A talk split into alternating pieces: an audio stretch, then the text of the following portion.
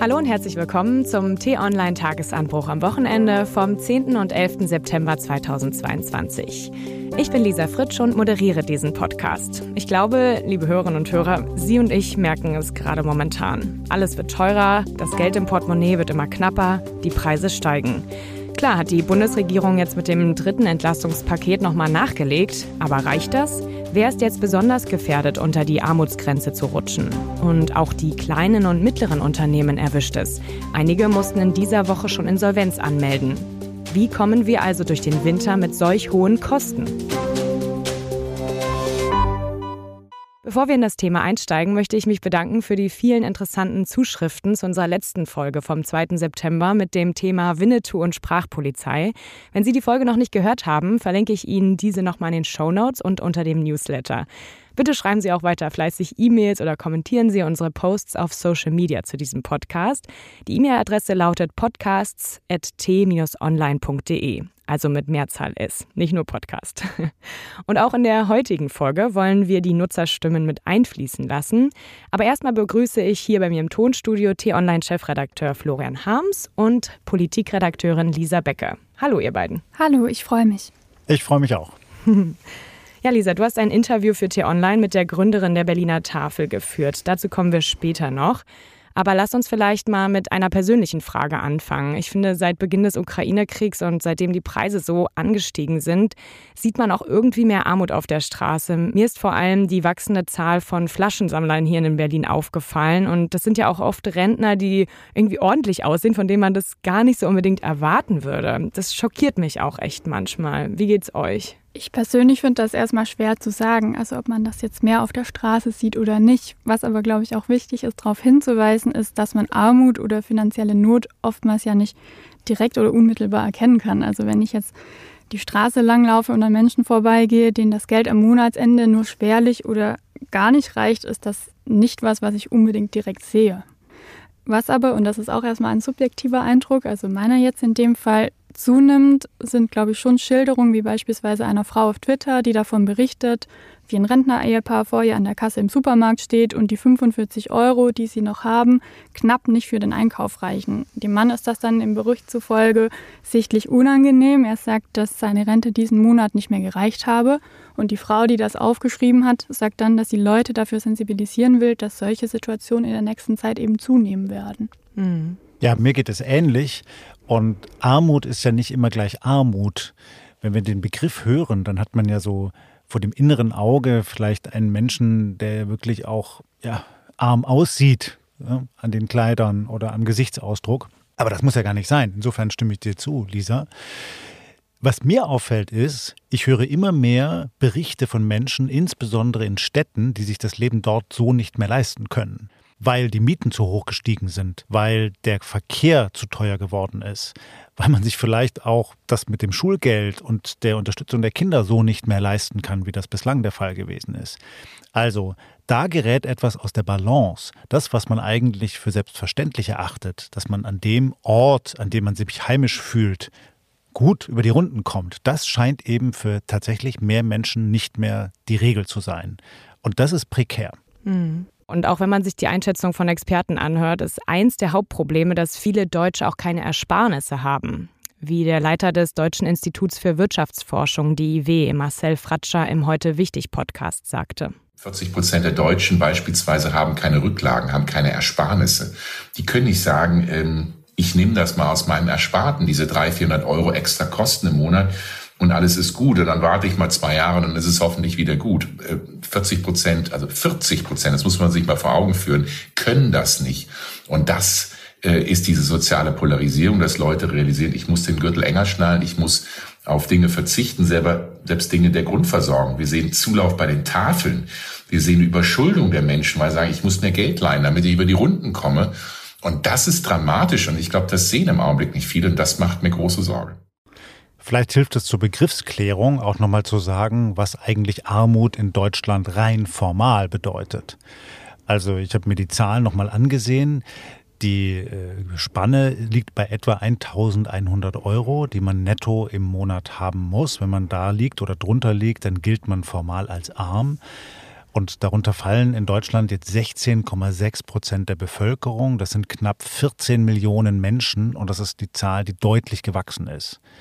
So, und jetzt mag man immer sagen, ja gut, wenn ich irgendwo in einem Dorf lebe, dann ist das vielleicht nicht so schlimm, dann komme ich damit über die Runden, aber eben in einer Region, in der die Preise sowieso schon hoch sind, wie zum Beispiel in Süddeutschland oder in einer Stadt, ist das wirklich eigentlich kaum zu machen, mit so einem Betrag über die Runden zu kommen. Und dann ist das Entscheidende hier ja auch, dass gerade Menschen mit geringeren Einkommen einen größeren Teil ihres Geldes für die Grundversorgung ausgeben, also für Lebensmittel und Energie beispielsweise. Und das sind ja jetzt genau die Dinge, die im Moment teurer werden. Und damit kommen diese Menschen, von denen Florian auch gesprochen hat, eben direkt in schwierige Situationen und oftmals auch an ihre Grenzen, weil sie eben kein Erspartes haben dann auch, spüren sie die gestiegenen Preise unmittelbar und können die auch erstmal nicht abfedern. Hm, und auch viele, was jetzt auch der Wirtschaftsexperte Fratscher sagte, kommen dann zu den Tafeln. Zum Beispiel auch eine Einrichtung, die wir bundesweit haben, die vor allen Dingen für Bedürftige da sind, um sich auch mit Lebensmitteln auszustatten, die sie sich dann in diesem Fall nicht mehr leisten können. Und bei dem Stichwort, du hast ja auch mit der Gründerin der ersten Tafel in Deutschland, der Berliner Tafel, Sabine Wert, geredet. Und dieses Interview ist letzte Woche auf T-Online erschienen. Ich verlinke es Ihnen, lieben Hörerinnen und Hörer, nochmal gerne in den Show Notes und unter dem Newsletter. Und der Zulauf zu der Berliner Tafel hat sich laut Sabine Wert seit Anfang des Jahres fast verdoppelt. Wir haben einen enormen Anstieg an Personen in den letzten Monaten gemerkt. Hatten wir vor dem Krieg und äh, vor der Inflation noch etwa 40.000 Menschen, die zu unseren 47 Ausgabestellen gekommen sind, sind es jetzt 76.000. Wir haben natürlich im Augenblick äh, eine große Anzahl an Geflüchteten, die zu uns kommen. Aber was wir auch merken, ist, es sind auch ganz viele ähm, Ursprungsbevölkerung aus Berlin. Ähm, ganz viele Menschen, die gesagt haben, sie haben nie geglaubt, dass sie im Leben mal zu einer Tafel gehen müssen. Äh, jetzt sind aber unsere Ersparnisse aufgebraucht. Das heißt, die zweieinhalb, drei Jahre äh, Corona machen jetzt richtig was aus. Viele haben am, am Anfang der Zeit ihren Job verloren, haben eben keine neuen Stellen gefunden ähm, und haben vielleicht auch gedacht, es dauert ja alles nicht so lange und haben von ihren Ersparnissen gelebt. Ja, da haben wir es wieder mit den Ersparnissen. Lisa, was meinte denn Sabine Wert im Interview mit dir zum Beispiel auf den Anteil der ukrainischen Flüchtlinge? Wie viele sind es denn dort? Sie hat mir das im Gespräch eigentlich so erklärt, dass von dem Anstieg rund die Hälfte Flüchtlinge aus der Ukraine sind und der andere eben Leute, wie sie das geschildert hat, wo man eigentlich sagen kann, aus der Mittelschicht, die eigentlich nie dachten, dass sie mal zu den Tafeln kommen müssen. Also sie meinte, es ist die Hälfte Flüchtlinge aus der Ukraine, die andere Hälfte Menschen aus der Mittelschicht. Aber haben denn alle Menschen gleich Anspruch auf ähm, diese Leistungen der Berliner Tafel? Das ist ein bisschen unterschiedlich. Sie hat mir das so erklärt, dass die Tafeln, das Prinzip der Tafeln ja so ist, ähm, dass man überschüssige Lebensmittel einsammelt und sie an Bedürftige verteilt. Und diese Menschen, die dort zu den, Taf zu den Ausgabestellen der Tafeln kommen, ähm, ihre Bedürftigkeit auch nachweisen müssen. Ab welchem Level man aber auch tatsächlich als bedürftig gilt bei dieser spezifischen Ausgabestelle, ist ähm, von Ausgabestelle zu Ausgabestelle auch unterschiedlich definiert. Und manche Ausgabestellen können ja auch gar keine neuen Menschen annehmen, habe ich gelesen. Und das ist natürlich eine Situation, die muss ja enorm schmerzhaft sein für Menschen. Also ich glaube, es ist sowieso ja ein Gefühl der Demütigung wenn man eben den Eindruck hat, ich kann mich nicht mehr adäquat selbst versorgen. Ich bin jetzt wirklich auf andere angewiesen, auf Spenden angewiesen. Das heißt, man muss da hingehen, um sich sein täglich Brot zu holen. Und dann wird man auch noch abgewiesen, weil die nicht genug haben. Und man kriegt da eben keine tägliche Registrierungskarte. Das ist doch prekär. Und das in einem Land wie Deutschland, das sich zu den wohlhabendsten Ländern der Welt zählen darf. Da stimmt doch irgendwas grundsätzlich nicht. Und wo eigentlich Lebensmittelverschwendung auch immer noch ein Riesenthema ist. Also was jetzt aber auch ähm, ein Thema ist, sind in diesem Bezug die Ehrenamtlichen, weil die haben auch darunter zu leiden. Und dort sagte auch Sabine Wert in dem Interview, Unsere Ehrenamtlichen sind wirklich tapfer und versuchen da das Ganze durchzuziehen, merken aber doch, dass sie jetzt langsam an ihre Grenzen kommen. Der Punkt ist, unsere Ehrenamtlichen sind 60 plus 70 plus 80 plus, die in den Ausgabestellen ähm, dastehen. Ähm, ganz viele von denen haben selber Kriegserfahrungen oder Nachkriegserfahrungen. Das heißt, die sind natürlich voller Mitgefühl auf der einen Seite. Auf der anderen Seite haben sie aber gerade deshalb auch ein ganz schlechtes Gewissen, wenn sie so wenig Ware abgeben können, weil wir bekommen bekommen einfach seit Monaten immer weniger Ware. Was meinte denn ähm, Sabine Wert zu dir, Lisa, woran das liegt, dass es immer weniger Spenden gibt? Ja, sie hat mir im Gespräch eigentlich schon so eine doppelte Krise für die Tafeln eigentlich geschildert, dass man einerseits diesen großen Zulauf hat, den man fast nicht bewältigen kann und andererseits eben immer weniger Lebensmittel, was die Situation dann verschärft. Ähm, sie hat mir das so erklärt, dass es viele Gründe hat. Zum einen daran liegt, dass beispielsweise Supermärkte selbst mehr tun gegen Lebensmittelverschwendung und beispielsweise sogenannte Rettertüten anbieten, wo dann Leute, die in den Supermarkt kommen, eben für günstigeres Geld Lebensmittel, die ein paar Makel haben oder die vielleicht kurz vor dem Ende der Haltbarkeit sind, für weniger Geld erwerben können. Dann hat sie aber auch ganz klar den Trend von den Foodsharern angesprochen und da auch einschränkend gesagt, dass das natürlich einerseits eine tolle Sache sei, ähm, aber gleichzeitig wären die Leute, die jetzt da eben äh, die Lebensmittel bei den Supermärkten beispielsweise abholen, dass auch die Orte sind, von wo die Tafeln eigentlich ihre Ware bekommen und sie es da jetzt merken, dass es ihnen deutlich fehlt. Ja, und was mich eigentlich am meisten schockiert hat in dem Interview, was du geführt hast, ist, dass ähm, Sabine Wert sagt, dass es jetzt die schlimmste Krise ist, seitdem sie die Berliner Tafel 1993 gegründet hat. Wir hatten noch nie eine so starke Krise wie im Augenblick. Wir hatten schon einiges. Wir hatten äh, ja mehrere Wirtschaftskrisen. Wir hatten ähm, die Situation 15, 16, 17 mit den vielen Geflüchteten aus Syrien und äh, ähnlichen äh, Staaten. Ähm, aber das, was wir im Augenblick erleben, ist einfach katastrophal. Ja, Florian, vielleicht kannst du das so ein bisschen einordnen. Wie konnte es so weit kommen, frage ich mich. Wir leben in einer Zeit, die durch Krisen geprägt ist. Wir kommen gerade aus dieser verheerenden Pandemie, in der das Wirtschaftsleben in Deutschland runtergefahren worden ist, in der große Teile des öffentlichen Lebens nicht mehr so stattfinden konnten wie bislang. Viele Menschen, wir haben es gerade gehört, haben ihren Job verloren oder ihre Ersparnisse verloren. Und aus dieser Krise wollten wir jetzt eigentlich mit Schwung herauskommen. Zack, kommt gleich die nächste Krise, nämlich der Ukraine-Krieg und alles, was dranhängt mit der Inflation, den steigenden Energiepreisen und, und, und. Das sind aber auch nicht die einzigen Krisen, sondern über allem steht ja noch die Klimakrise, die auch konkrete Folgen hat auch für Menschen, die ohnehin schon jeden Euro zweimal umdrehen müssen. Denn auch die hat Folgen darauf, wie Energiepreise sich entwickeln oder von wo günstig Getreide importiert werden kann und von wo eben beispielsweise nicht. Oder wie teuer Trinkwasser ist oder eben auch Mineralwasser, das dann über längere Strecken herangekarrt werden muss, um es zu verkaufen. Also diese Polykrise, wie Forscher das nennen, das Zusammenfallen mehrerer Großkrisen hat unmittelbare Auswirkungen auch auf die Gesellschaft in Deutschland und führt auch mit zur Verarmung. Das ist die eine Erklärung. Eine zweite Erklärung geht ein bisschen tiefer, was auch die Politik anbelangt. Wir haben in Deutschland eine Schere, die sich zunehmend öffnet zwischen wenigen sehr reichen Menschen und immer mehr Menschen, wir haben gerade die Zahl gehört, die an der Armutsgrenze oder unter der Armutsgrenze leben. Und das passiert ja nicht einfach so, sondern das ist eine Folge der Politik, die in Deutschland gemacht worden ist. Wir reden in diesen Tagen auch wieder viel über Entlastung und über Sozialpakete.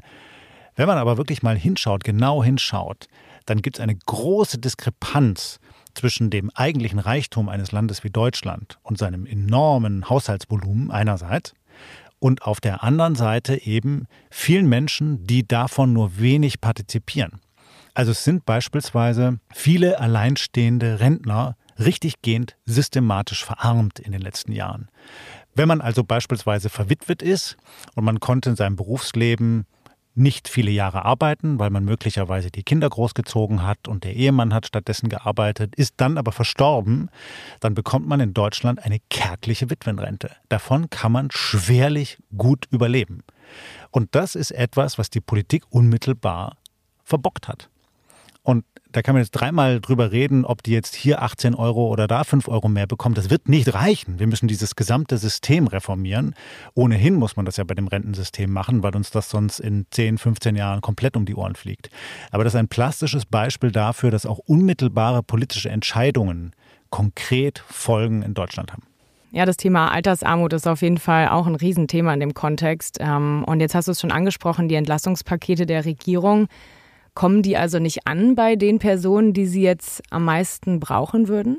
Also ich glaube, das Bild ist einmal gemischt. In Teilen kommt die Hilfe sicherlich an. Zum dritten Entlastungspaket, welches jetzt letzten Sonntag auf den Weg gebracht wurde, haben ja beispielsweise die Sozialverbände auch Positives zu sagen, weil jetzt zum Beispiel auch Rentner und Studierende berücksichtigt wurden. Daran hat es ja zuvor viel Kritik gegeben, dass, ähm, dass diese bei den vorherigen zwei Paketen ausgespart wurden. Auch, dass das Wohngeld deutlich ausgeweitet werden soll ähm, wird da jetzt positiv aufgenommen. Was gerade die Sozialverbände aber besonders kritisieren, ist beispielsweise, dass die Regelsätze in Hartz IV in diesem Jahr nicht mehr steigen. Da ist ja jetzt eine Erhöhung angekündigt um rund 50 Euro im Januar nächsten Jahres.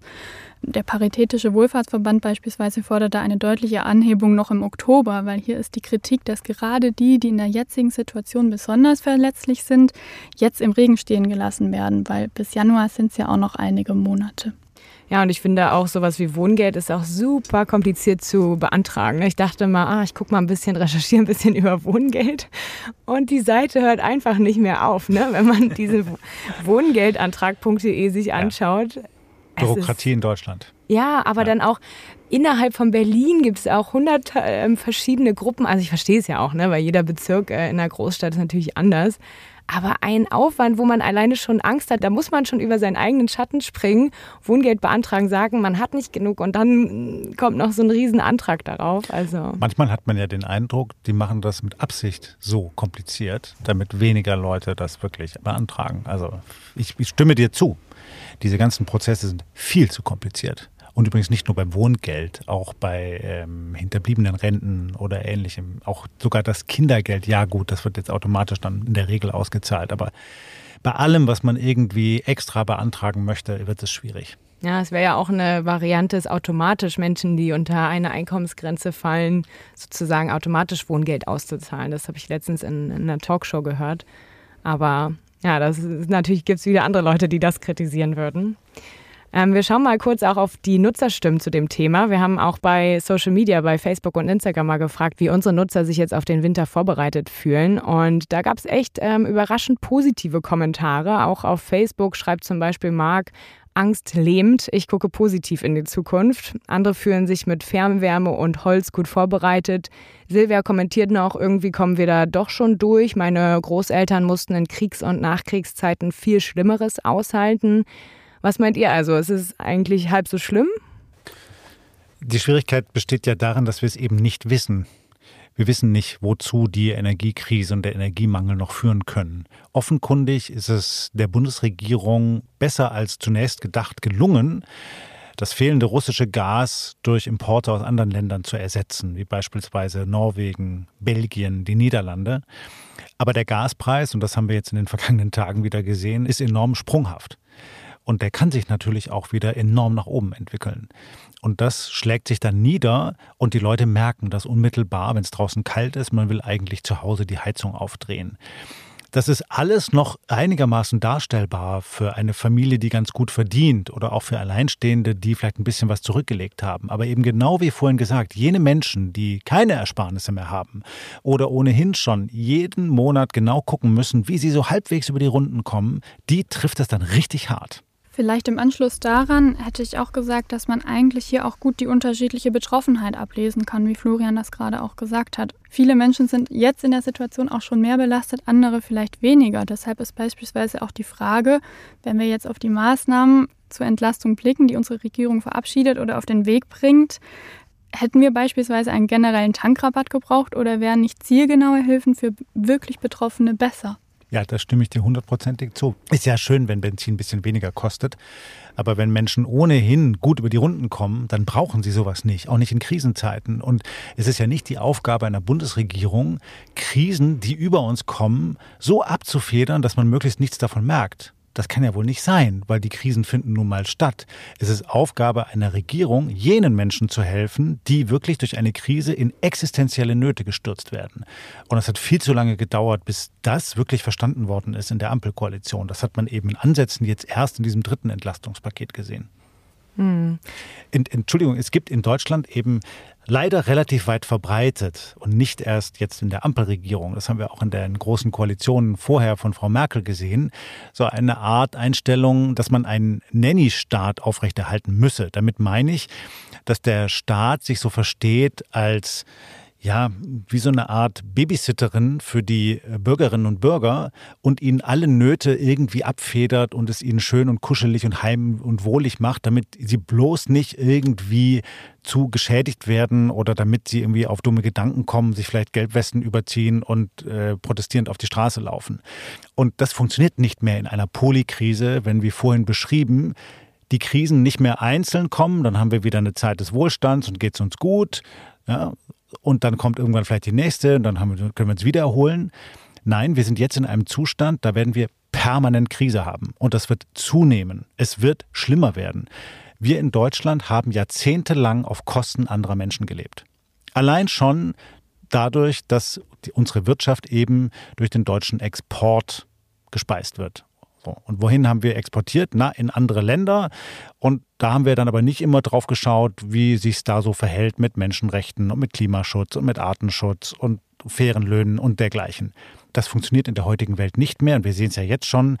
Der Handel Deutschlands mit China beispielsweise ist massiv unter Druck gekommen durch Corona, aber auch durch die globalen Zerwürfnisse, die Gegnerschaft zwischen den USA und China. Deutschland muss sich da positionieren. Das heißt, es wird nie mehr werden wie früher. Wir müssen andere Wirtschaftssysteme erarbeiten. Ja, aber dann ist es ja gerade nicht die Lösung, noch mehr Entlastungspakete zu bewilligen, oder? Ja, gezielte Entlastungspakete. Ja, wie es Lisa auch gerade sagte, man muss gezielt jenen Menschen helfen, die wirklich an der Armutsgrenze oder drunter leben. Aber nicht den Ärzten und Apothekern jetzt auch noch einen Tankrabatt bezahlen. Das ist totaler Kokolores. Hm. Ja, und bei den Entlastungspaketen ist es ja auch die Sache, dass ähm, jetzt vor allen Dingen Erwerbstätige und Studenten, Rentner berücksichtigt wurden, aber Kritik kommt da vor allen Dingen vom Mittelstand, zum Beispiel von Mark Tenbeek vom Deutschen Mittelstandsbund. Ich denke, dass gerade die SPD wirklich sehr stark ihre Marke aufgebracht hat auf das Entlastungspaket, so dass man gerade, und das ist auch sehr wichtig, kleine und mittlere Einkommen besonders entlastet. Aber äh, wir müssen natürlich daran, äh, daran erinnern, dass man gerade auch kleine und mittlere Unternehmen auch entlasten mhm. muss, die letztendlich ja auch die Gehälter auch dann zahlen. Aber man spricht mehr mit der Industrie als mit dem Mittelstand und das ist das Problem. Ja, das sagte Herr Tenwig im ZDF Morgenmagazin. Und diese Woche haben wir es ja auch nochmal gesehen. Die Schuhkette Görz und Toilettenpapierhersteller Hakle haben Insolvenz angemeldet. Warum sind denn mittlere und kleinere Unternehmen so wichtig in dieser Debatte? Ja, weil diese Unternehmen eben das Rückgrat der deutschen Wirtschaft sind. Weil es halt nicht in jeder mittelgroßen Stadt und äh, in jedem größeren Dorf einen DAX-Konzern gibt, sondern da gibt es dann vielleicht ein Zulieferer für die Automobilindustrie oder ein Maschinenbauer oder sonstigen Betrieb, der eben Arbeitsplätze bereitstellt, also für das jeweilige Wohl der Menschen vor Ort sorgt, dass sie auskommen können und den ganzen Wirtschaftskreislauf in Deutschland in Schwung hält. Wenn diese Grundlage der Wirtschaft nicht mehr funktioniert, dann funktioniert es eben auch nach oben nicht mehr. Also dann kriegen, um im Bild zu bleiben, Porsche und Mercedes und BMW und VW eben nicht mehr die nötigen Teile von den Autozulieferern, wenn die darunter kriseln. Das heißt, das hat dann unmittelbare Folgen auch für die deutsche Industrie. Und deshalb kann man das gar nicht oft genug betonen, dass dieser Mittelstand in Deutschland so immens wichtig ist. Das ist ein Riesenschatz hierzulande. Deshalb geht es uns so gut, weil wir das haben. Es ist ganz viel Dynamik drin. Da werden Erfindungen gemacht, Patente angemeldet, da wird, äh, werden Arbeitsplätze geschaffen. Und andere Länder, die das so nicht haben, sind in einer viel prekären Situation. Die haben dann vielleicht zwei, drei, vier große Firmen, aber wenn eine von denen pleite gehen sollte, dann sind gleich Hunderttausende Menschen äh, arbeitslos und äh, die Krise endet gar nicht mehr. Ja, und vor allen Dingen auch bei mittleren und kleinen Unternehmen habe ich diese Woche gelesen, dass die teilweise keinen Versorgungsvertrag bei Strom und Gas mehr bekommen und ja, sozusagen auch wirklich der Hahn dann zugedreht wird. Ja, Lisa, und um jetzt vielleicht zum Abschluss mal noch ein bisschen was Positiveres zu sagen, weil wir jetzt ja viel über Armut und Leid gesprochen haben. Die Frage ist ja immer, was man dagegen tun kann. Natürlich kann der Staat helfen, aber es kann auch jeder Einzelne und jede Einzelne helfen. Und ich glaube, es ist sinnvoll, wenn wir alle uns auf die Solidarität besinnen. Solidarität kann unterschiedliche Formen annehmen. Es kann Solidarität im Kleinen sein, dass man eben da, wo man lebt, mal schaut, die Nachbarn, geht es denen allen gut? Ja? Oder das, äh, das kleine Mütterchen habe ich jetzt schon ein paar Tage lang nicht mehr gesehen, was da schräg unter mir wohnt. Was ist denn da eigentlich los? Klopfe ich mal, frag mal nach. Ja? Vielleicht kann ich deren Einkauf erledigen und dann eine Tüte noch drauflegen. Solidarität kann aber auch im Großen stattfinden. Also man kann beispielsweise, wenn man genug Geld hat, mal was spenden. Man kann sich auch bei diesen Tafeln engagieren, wie Lisa das vorhin erzählt hat. Das sind Ehrenamtliche. Und gerade in so einer Krisenzeit braucht es das umso mehr. Ja, das ist ein guter Punkt. Ich glaube, ich werde nochmal zu meiner Nachbarin rübergehen und sie mal fragen. Da ging es, glaube ich, auch in den letzten Wochen nicht so gut. Danke, Florian. Ja, und damit danke ich auch euch nochmal für die Diskussion, auch Lisa dir, dass du heute dabei warst, fürs interessante Gespräch und die vielen Aspekte. Ich hoffe, auch Ihnen, liebe Hörerinnen und Hörer, hat es gefallen. Wenn ja, dann abonnieren Sie doch gerne den Tagesanbruch-Podcast, dann verpassen Sie keine Folge. Bei Spotify geht es zum Beispiel über den Button Folgen und die Glocke. Oder wenn Sie Podcasts gern über YouTube hören, dann sind wir auch jetzt dort mit einem eigenen Channel vertreten. Anmerkungen und Kritik können Sie mir wie immer gerne an die Adresse podcasts.t-online.de schreiben. Und damit bis zum nächsten Mal und danke fürs Zuhören. Danke und tschüss. Tschüss und bleiben Sie uns gewogen.